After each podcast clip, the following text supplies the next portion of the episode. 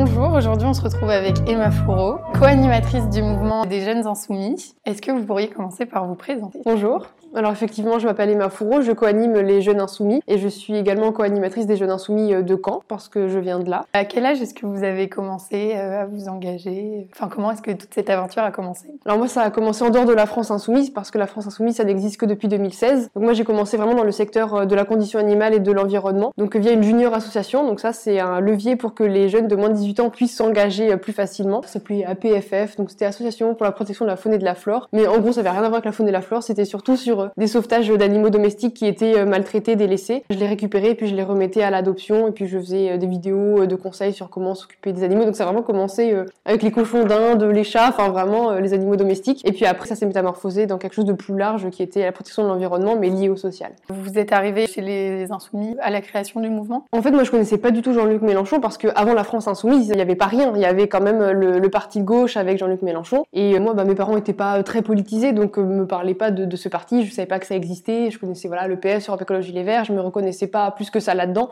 même si je me suis toujours identifiée à gauche. Et puis un jour, j'ai fait un test politique. C'était au CDI quand j'étais en première, bah, au lycée, parce que l'autre classe avait fait ce test avec leur prof. Donc moi, j'étais un peu jalouse. Je me suis dit, vas-y, moi aussi, je veux faire ça. Je réponds aux questions, je tombe sur la France Insoumise. Je me dis, mais c'est quoi ça? Je connais pas. Et du coup, j'ai cherché, j'ai regardé les vidéos de Jean-Luc Mélenchon sur YouTube.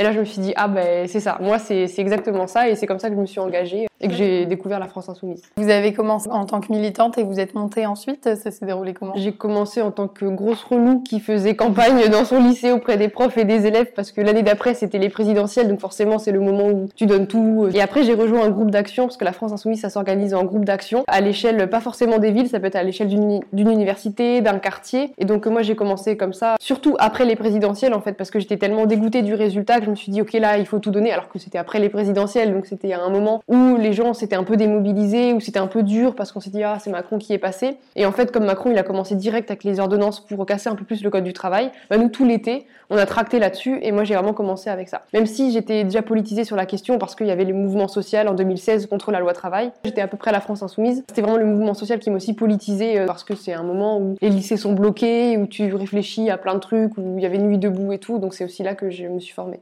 avant la France Insoumise, vous avez eu des responsabilités J'étais cofondatrice et présidente de l'association. Je faisais ça avec mon cousin, donc j'ai toujours cherché à m'engager depuis euh, toute petite pour quelque chose. J'ai pas commencé à m'engager avec la France Insoumise, mais c'est on change d'échelle parce que l'association, même si c'est quelque chose de collectif, je l'avais fondée avec un membre de ma famille. Enfin, ça restait euh, à l'échelle presque individuelle malgré tout. Alors que quand tu rejoins un collectif euh, large comme la France Insoumise, tu changes de manière de militer, de, de voir ta place aussi dans la société, parce que là, tu sens que tu t'inscris dans un collectif avec des gens qui pensent la même chose que toi qui se battent dans la même direction que toi. Cette sphère militante, vous l'avez trouvée, euh, enfin tu l'as trouvée dans ta famille, tu l'as vue euh, à l'université. Comment tu as découvert le fait d'avoir un combat dans sa vie? Bah Justement pas dans ma famille. Enfin j'ai une famille qui est relativement politisée, qui s'identifie euh, à gauche, mais qui est pas militante, qui m'a pas formée là-dedans, qui m'a pas emmenée en manif quand j'étais petite. Enfin ça vient pas de ma famille. Mon combat pour la cause animale, je, je serais incapable d'identifier à quel moment ça vient parce que ça a toujours été dans ma vie. Alors qu'il y a forcément eu un élément déclencheur, mais je le connais pas. Et par contre avec la France insoumise, c'est bête, hein, mais c'est vraiment les, vidéos de Jean-Luc Mélenchon sur YouTube. Pas que politique, il a aussi fait des vidéos où il parlait d'histoire et ça m'a fasciné. Et là, je me suis dit, ah oui, c'est quelqu'un qui a une vision globale, qui est pas juste euh, sur quelques mesures euh, fortes, c'est quelqu'un qui euh, s'inscrit dans une histoire longue, qui te parle avec passion de plein de trucs et c'est comme ça que ça m'a appris. Et qu'après, j'ai changé mon engagement où tu passes de, ah bah, je mets des commentaires sur YouTube, je fais chier mes profs à, je rejoins un groupe d'action où je vais parler aux gens dans la rue, des gens que je connais pas.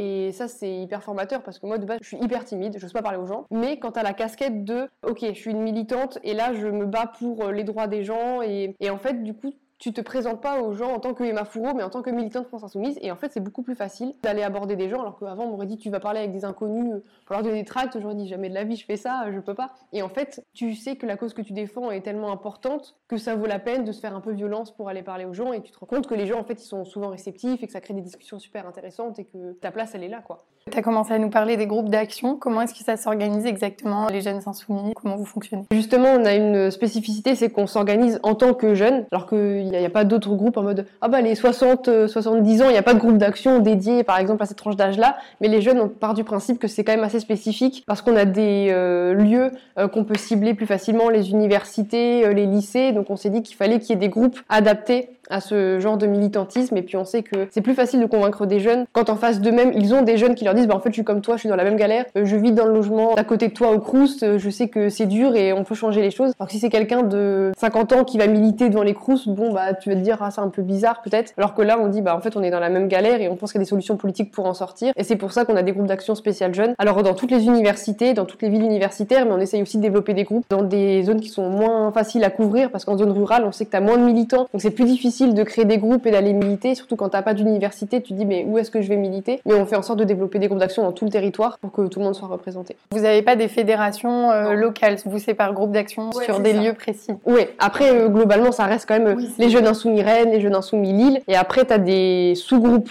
où tu as, par exemple, bah, les jeunes insoumis euh, Lille 2. Et donc, il y a la France Insoumise, et dans la partie jeune, c'est quoi? C'est un mouvement indépendant? Comment ça s'organise? Ça, c'est la spécificité qu'on a à la France Insoumise, c'est qu'il n'y a pas de mouvement euh, jeune euh, indépendant. On s'inscrit directement dans le mouvement de la France Insoumise. Simplement, on l'a décliné à l'échelle euh, des jeunes, mais on n'a pas de, de parole propre jeune insoumis. Notre parole, c'est celle de la France Insoumise parce qu'on s'inscrit dans cette ligne-là. C'est pas une association indépendante. Là, vous êtes deux co-animateurs à la France Insoumise Jeune. Il y a des co-animateurs également dans les groupes d'action À l'échelle de chaque ville, tu as des co-animateurs. En fait, dès qu'il y a un groupe d'action, c'est que tu as deux co-animateurs et c'est forcément un binôme paritaire. Ça, c'est une règle pour créer un groupe d'action. Il faut absolument qu'il y ait aussi une femme. Parce qu'on sait très bien que si on laisse les choses faire comme ça sans règles, ce sera quasiment que des hommes et que ça n'aide pas les femmes à prendre la place en politique. Donc, on a des règles obligatoires pour que justement on puisse avoir parité à l'échelle après du pays. Tu m'as dit que tu venais de Caen. Ouais. Comment t'es passé de Caen à Paris? J'ai commencé, oui, à militer à Caen. Après, j'ai aussi fait des études à Rennes, donc j'ai aussi milité à Rennes. En soi, je vis pas à Paris. Je vis maintenant à Lille, donc encore euh, autre chose. Mais je suis devenue co-animatrice nationale parce que je suis rentrée dans le livret de co-animation où tu avais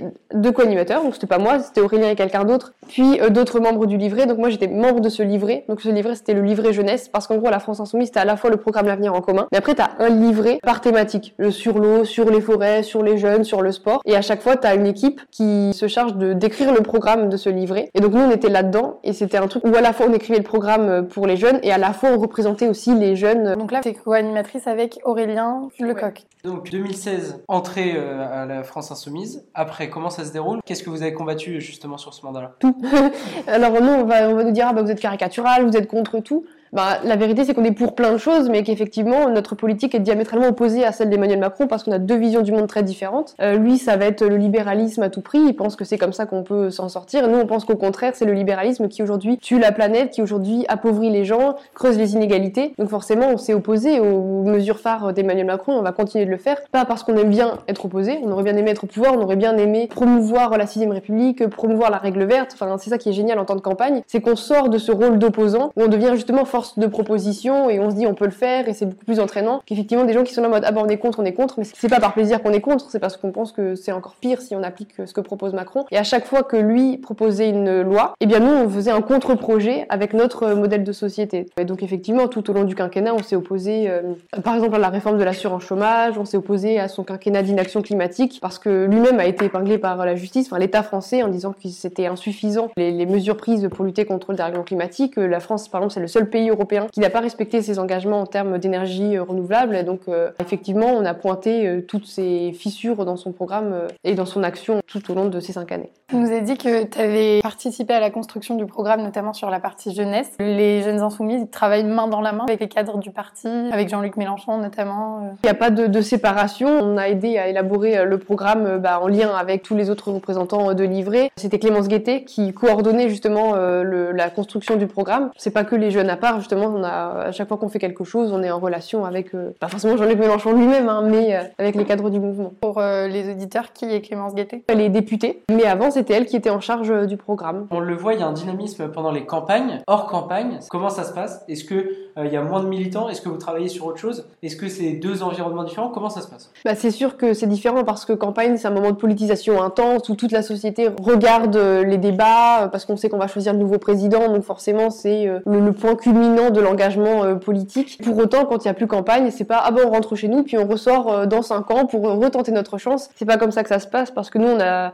théorisé le fait qu'on était à la fois un mouvement qui effectivement cherchait à prendre le pouvoir, mais qui en même temps avait un pied dans la rue. On n'était pas qu'à l'Assemblée nationale et qu'au contraire on est aussi un point d'appui pour les mouvements pour la justice climatique, pour la justice sociale. Et donc les groupes d'action sont après au service de ces mobilisations-là, que ce soit pour les jeunes au niveau des facs, on va participer aux AG, on va faire en sorte de faire progresser euh, la lutte, la mobilisation. Effectivement, c'est un engagement qui est différent parce que c'est plus facile de mobiliser les gens quand on a un objectif clair qui est ok là il faut qu'on gagne donc il faut convaincre les gens, il faut résister au gouvernement Macron, ça donne moins envie et en même temps on sait que c'est super important parce que c'est tout ce qu'on fait dans les zones creuses, on va dire, qui permet après de réussir aussi à peut-être regagner les présidentielles la prochaine fois et en tout cas euh, dans le court terme à faire reculer Emmanuel Macron. Et on s'est rendu compte que euh, finalement, là, cette année, il n'y a pas eu de démobilisation euh, massive des gens, ils sont restés mobilisés, parce qu'il y a aussi le, un peu ce qui plane, euh, l'idée de dissolution, donc on se dit, à tout moment, on peut repartir au combat, et donc ça fait qu'on ne s'est pas démobilisé, comme ce qui a pu se passer en 2017, où forcément, tu as le contre-coup de la défaite, et tu te dis, bon, je vais faire un peu autre chose. Là, non, les gens, ils restent au taquet, parce qu'ils se disent,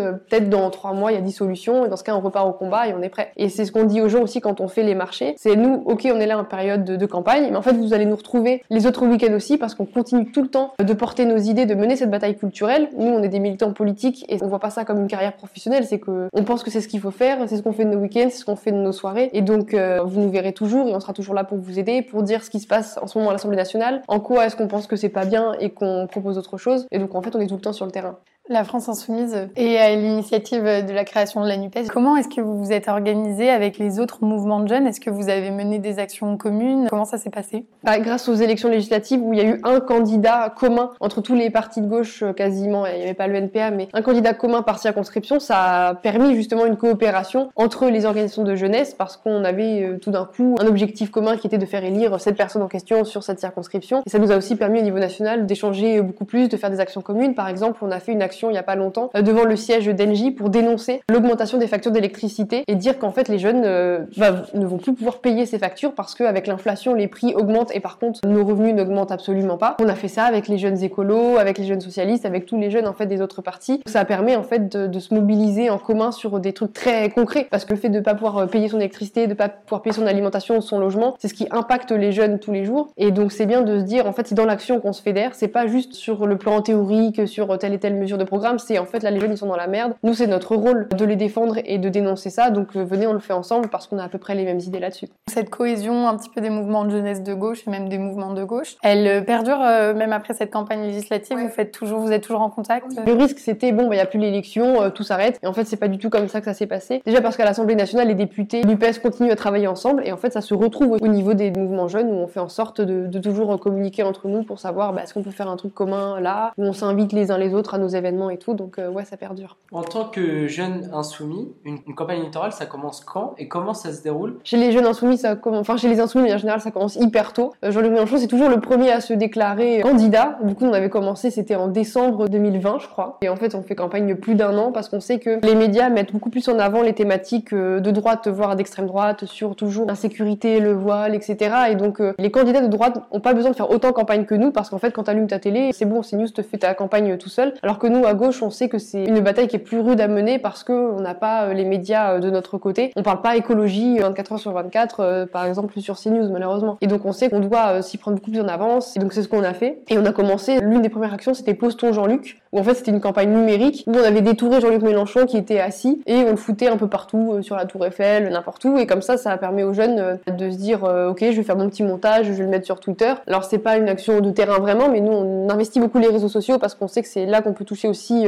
les jeunes, les publics moins politisés. C'est des campagnes numériques, c'est des campagnes aussi sur le terrain où on va faire des actions coordonnées le même jour sur toutes les facs pour euh, pouvoir communiquer nationalement euh, dessus. C'est faire beaucoup de meetings. En fait, les jeunes participaient aux meetings de manière générale de Jean-Luc Mélenchon.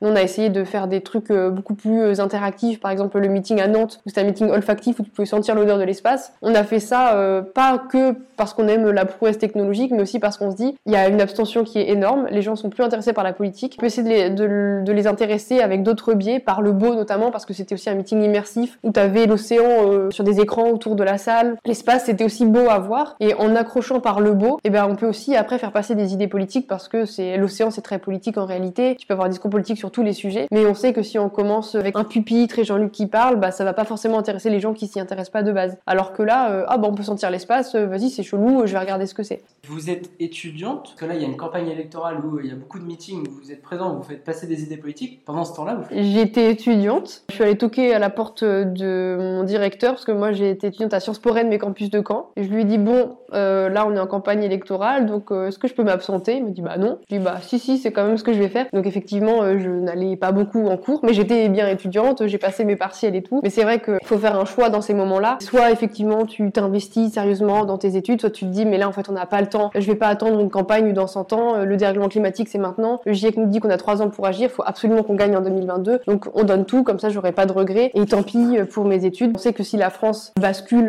et a un président de gauche et écolo, bah, ça va parler aux autres pays, ça peut euh, donner un effet entraîneur et donner une bonne dynamique. Bon, ça s'est pas passé comme ça, mais en tout cas, quand on fait campagne, on, se dit qu'on va gagner, sinon ça sert à rien de faire campagne. Et donc j'y croyais, je me, suis dit d'abord euh, la campagne, puis le reste, on verra après. Depuis le début, on parle beaucoup de Jean-Luc Mélenchon, parce que c'est vrai que c'est lui qui est à l'initiative du parti. Beaucoup de Français se demandent quel avenir après Jean-Luc Mélenchon, comme Emmanuel Macron, finalement, euh, sans lui, le parti, entre guillemets, n'existe plus. Donc actuellement, qu'est-ce que vous envisagez? On parle beaucoup de Jean-Luc Mélenchon parce que nous, notamment chez les jeunes, on parle de génération Mélenchon parce qu'on sait que c'est lui qui a réussi à intéresser énormément de jeunes. C'est le candidat favori euh, parmi les jeunes. Il a utilisé les réseaux comme YouTube, TikTok, donc il a vraiment réussi à toucher beaucoup euh, notre génération. Pour autant, il n'est pas seul. Déjà, la preuve, c'est qu'il y a énormément de groupes d'action jeunes, il y a plein de militants derrière Jean-Luc, donc euh, le mouvement lui survivra très bien. Pour l'instant, il est, toujours là, même si effectivement il est plus député. Mais la relève, elle est largement prête, elle est largement là. Quand on voit notre groupe de députés à 75 qui mène la bataille à l'Assemblée nationale, on sait qu'il n'y a aucun souci à se faire pour l'avenir de la France insoumise. Mais on sait aussi ce qu'on doit à Jean-Luc Mélenchon. C'est quelqu'un qui a quand même relevé notre gauche, donc la gauche radicale qu'on représente aujourd'hui. Il a quitté le PS en voyant qu'on pouvait plus rien faire à l'intérieur de ce parti, en tout cas à l'époque où il est parti, pour créer une gauche radicale et écologique. L'écologiste, à l'époque, on lui disait mais t'es fou, tu pars tout seul, qu'est-ce que tu vas faire? Et regardez ce qu'il a fait. C'est le premier candidat de gauche euh, dans ce pays et il a fait un score incroyable et personne n'aurait parié sur lui à l'époque. C'est là où je voulais en venir justement, c'est une personnalité qui est très fédératrice et très euh, charismatique. Le mouvement est prêt et organisé, mais est-ce que vous arriverez à retrouver cette euh, ferveur militante derrière un homme? C'est sûr que oui, parce que en soi, ce qui nous fédère